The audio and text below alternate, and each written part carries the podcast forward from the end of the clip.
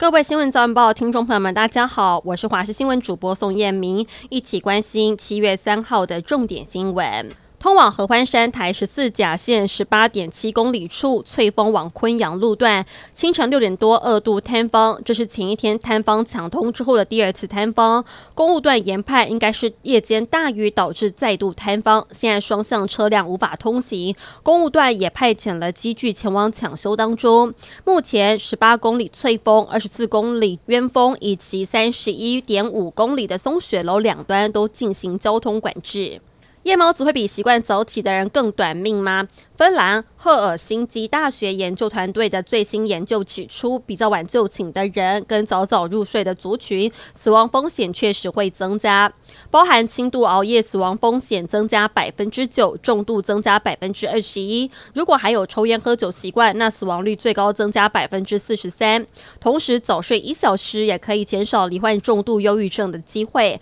晚上十一点前睡觉，日后罹患重度忧郁症的机会更有望下降百分之四十。今年的租屋补贴从今天开始开放，随到随办。本次开放申请，只要年满十八岁，而且在外就学就业都可以提出申请。以台北市单身未满四十岁的民众来说，每月补贴上限为三千元，另外可再加码补助一点二倍。申请通过之后，则可以领取三千六百元。同时有低收入户或是中低收入户身份，加码倍数采计一点四倍。提高至每月最高四千二，以减轻生活负担。道路交通管理处罚条例新制上路，现在新北市出现首例职业驾驶遭重罚的案件。新北市中和区有一名公车司机，因为未注意行人穿越马路，不慎擦撞到行人，造成一名八十五岁的行人左手肘骨折。由于新制上路，这位驾驶除了面临罚锾之外，还会被吊扣驾照一年。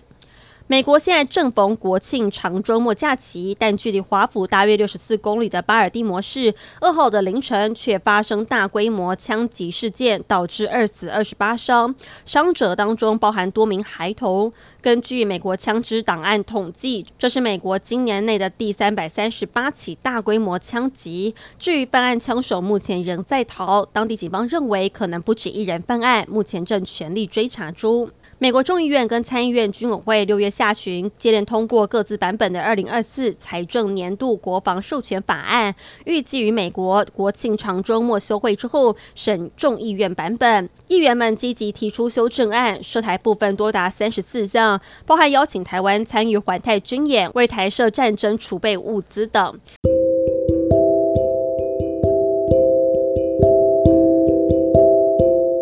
以上新闻内容非常感谢您的收听，我们再会。